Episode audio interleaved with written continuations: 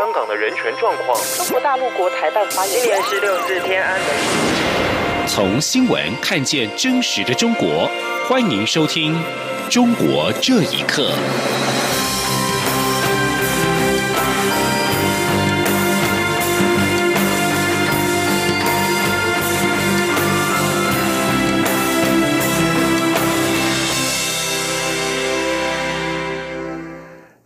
各位好，欢迎收听《中国这一刻》。香港反送中运动持续的延烧，尽管香港特首林郑月娥已经声称将撤回逃犯条例，但是香港人依旧持续的抗争，坚持五大诉求缺一不可。为此，在台湾的香港青年、公民团体以及港生，特地选在中共十一国庆之前夕，在台北举行了“九二九台港大游行”。香港音乐人何韵诗也今天在台北召开记者会，呼吁大家声援这场游行。记者吴丽君的报道：五大诉求缺一不可，五大诉求缺一不可，撑港反击权，撑港反击权，光复香港，光复香港，时代革命，时代革命。香港音乐人何韵诗十二号在台北与台湾音乐人杨大正、巴奈库穗，还有九二九台港大游行发起代表等人共同召开记者会，呼吁大家声援香港的反集权抗争，并加入即将于九月二十九号在台北举办的台港大游行。何韵诗表示，面对香港政府后面的中共集权打压，香港。人已被逼到无路可退，尤其第一线的香港青年遭到检方逮捕，暴力以对，却申诉无门。何韵诗也提醒台湾，这不是香港人独自面对的一场抗争，因为中共的打压已经深入世界各地，包括台湾，尤其是演艺圈。他说：“这种打压其实他已经走到世界各地，在台湾、到澳洲、美国、加拿大，你已经可以看到各种的自我审查。这种中国力量控制着各种机构。你看到现在演艺圈绝大部分人都不再敢发声了，大家都活在一个非常大的恐惧里面。很多的艺人已经失去了他们的自由了。我觉得他们才是真正。”正失去了最重要的东西的一群人。九二九台港大游行发起代表之一，也是由在台港生组成的香港编程青年成员关同学，也说明为何港首林郑月娥声称将撤回逃犯条例，但香港人依旧持续抗争，就是因为逃犯条例打破了一国两制的明文承诺，加上港府在处理政治风。暴的过程中，暴露了香港在一国两制下崩坏的社会制度。因此，现在香港人要的是光复香港、时代革命，并坚持五大诉求缺一不可。否则，香港人曾经拥有的自由将成为历史，香港及香港人的未来也将是一片黑暗。中央广播电台记者吴丽君在台北采访报道。而香港反送中运动在社会上是接连发生了示威冲突，市民也以不同的方式来表达反对修例的声音，其中包括集会游行以及竹人链等活动之外，在最近一首名为《愿荣光归香港》的歌曲正响彻不同的场合，并且迅速的走红。民众表示，这首歌它所引发的共鸣，远远比口号跟标语来得更加的震撼人心，会在香港的历史留下印记。请听以下的报道。在香港反送中运动当中，香港民众以自发性接力的方式，在大型商场内高唱“愿荣光归香港”，以歌声来表达诉求。而这首歌曲是由香港的社交媒体连登平台发布，此曲的作者都以代号来表示。歌曲发布不久之后，已经迅速成为香港反送中运动的代表歌曲。在十号这一天，有近数百人甚至上千人，在香港十多个大型商场自发性集体合唱，场面相当壮观。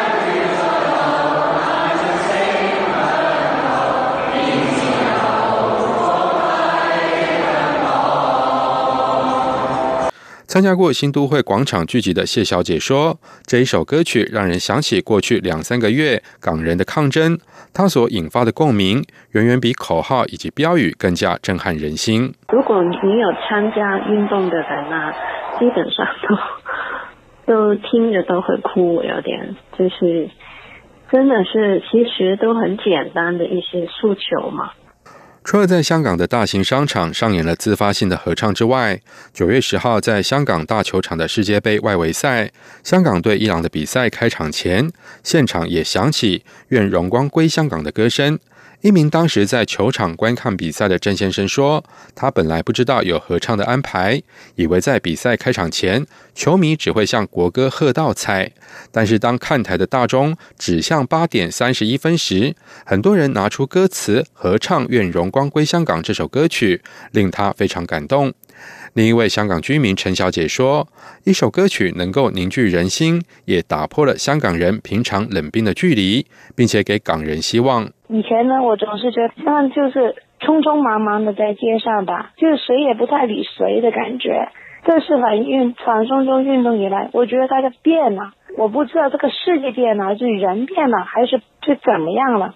大家很齐心啊，然后为别人着想啊。”好像这首歌出来的时候呢，就觉得呢，众志成城、团结、互相守护、齐心、手拉手的那种感觉吧。愿荣光归香港，一时之间仿佛成为一首香港之歌。香港媒体人吴雪说：“反送中运动以来，香港人制作了很多歌曲，但这一首《愿荣光归香港》迅速被接受，跟节奏沉稳。”旋律简单易唱有关，他还表示，这首歌曲一定会在香港的历史上留下印记，并且成为这个时代的一个标志。以上新闻由央广整理报道。而另外，根据香港《新岛日报》在今天的报道指出，近百名的海外学生跟专家学者，鉴于香港的反送中的局势，在近期放弃到城市大学升学或者是就业。同时，在最近有一百三十名的英国国会议员联名致函，呼吁英国政府要求大英国协国家让香港的公民取得公民权，让香港人有机会逃离逐渐升高的紧张情绪。中共当局针对非官方教会的打压是力度再次的升级。在近日，广州广福家庭教会位在花都区的聚会点遭到当地的宗教、公安等部门连番的调查，甚至威胁房东不得租给教会。由于当局最近一直对信徒进行摸底调查，信徒现在要聚会已经是相当的困难。请听以下的报道：广州广福家庭教会位于花都区新华镇的聚会点，近月频繁受到当局的警告。九月初，多个政府部门人员强行闯入教会，阻止会友聚会。所有在场的会友都被拍照以及登记身份证，并要他们必须到官办的三字教会聚会。聚会点的负责人甚至被威胁会被抓走，并处罚人民币五万元。而房东也被警告不得将房屋租给教会。该教会牧师马可说。星期天，上个星期天就让我的聚会每个信徒都调查，都是写名字，给我那个教会的负责人的丈夫打电话，说不去教会就抓抓起来，并且威胁那个房东要拆掉他们的房子。是连续一个月、两个月左右他去了四五次了，还让我写保证书。马可牧师甚至被公安要求保证不在国庆期间前往北京和香港，不过被马可牧师拒绝。从二零一六年起，广福教会多次遭到公安骚扰，包括教会被查封、停电、信徒被以非法经营罪起诉等。即使他们改变聚会时间，公安也不会放过。当地信徒说，上级最近一直在对信徒进行摸底调查，现在要聚会非常困难。吴牧师说：“在这小区里边，都是小区里边的人，我们上那边不方便。”我们又没做犯法事情，就信耶稣，为什么会会要让我们去那个山区去呢？啊，最后临走的时候也告诉他们说，你们一定要去的，不去是不可以、不行的。广福教会聚会场所曾经多次被当局以进行非法宗教活动为由遭到查封，教会物品都被当局运走。牧师马可向法院和广州市宗教局提起行政诉讼，都被驳回。马可也曾经就此到广州市政府和广东省政府上访，但都无人理会。除了广福教会多次遭公安骚扰之外，最近一段时期，中国各地再次开始打压家庭教会。北京市昌平区政府宗教部门近期向天通苑街道办事处发出通知，要求建立宗教聚会点管理制度，了解区内聚会点的情况，并规定教会活动时间为每周日九点到十二点，聚会人数不得超过一百人，聚会时必须悬挂中国国旗等规定，引起信徒议论。央广新闻整体报道。在近期，中国的物价攀升是越来越明显，其中猪肉价格暴涨更是引发新一轮的通膨隐忧。有学者认为，中国的物价居高不下，主要是受到了美中贸易战的影响，仍将持续一段时间。而面对猪肉价格的暴涨，官方媒体则系指猪肉吃太多对身体不好，呼吁民众尽量少吃猪肉。请听以下的报道。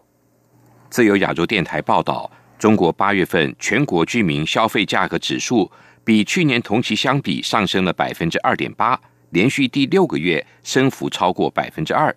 除了交通跟通信价格，其他七大类物价指数都比去年攀升。身为全球最大的猪肉消费市场，中国的猪肉价格暴涨了四成六，比七月份扩大了近二十个百分点，造成居民消费价格指数上升了百分之一点零八。台湾中华经济研究院大陆研究所所长。刘梦俊认为，中国物价居高不下，还将持续一段时间，主要受到美中贸易战的影响。他说：“所以说，它很多食物是要靠进口的。人民币贬值之后，是进口的食品类的呃成本的话就上升了嘛。这个人民币贬值，啊贬值之后，虽然是要帮助它产品出口，但是未必能够出口那么多。所以这个的话，这就也会跟美中贸易战那到到底要打多久？”还有的是人民币贬值要贬贬多久，这个是有很大关系。根据各项指标分析，中共官方的经济增长看不出什么问题，经济情况似乎很稳定。第二季度的经济增长是百分之六点二，也接近所设定的目标。刘梦俊认为，所谓的平稳发展只是假象，通膨对农村人口的影响尤其明显。根据报道，中国非洲猪瘟疫情持续了一年多，导致大量生猪死亡。稳定猪价被中国官方视为政治任务。中国官媒十号头版刊登文章，提到受到非洲猪瘟的影响，猪农担心损失而不养猪，造成猪肉太贵吃不起。中央到地方政府密集的推出稳定肉价的措施。文章并引据营养师的意见指出，大量吃猪肉对身体不好，呼吁民众改变饮食习惯，少吃猪肉，多吃白肉。湖北一位不愿透露姓名的家庭主妇对于这篇文章的官方说法不以为然。他说：“这么一篇文章呢，愚弄很多老百姓。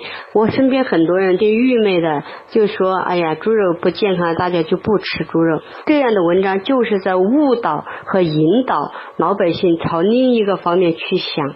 中国上下五千年的历史，权贵一直把老百姓当愚民在对待。”当他的物质需求的充沛的需要你的货币的时候，他就拼命的鼓吹老百姓去买；当他的物资缺乏的时候，他就鼓吹这个物资不好，以达到他们的目的。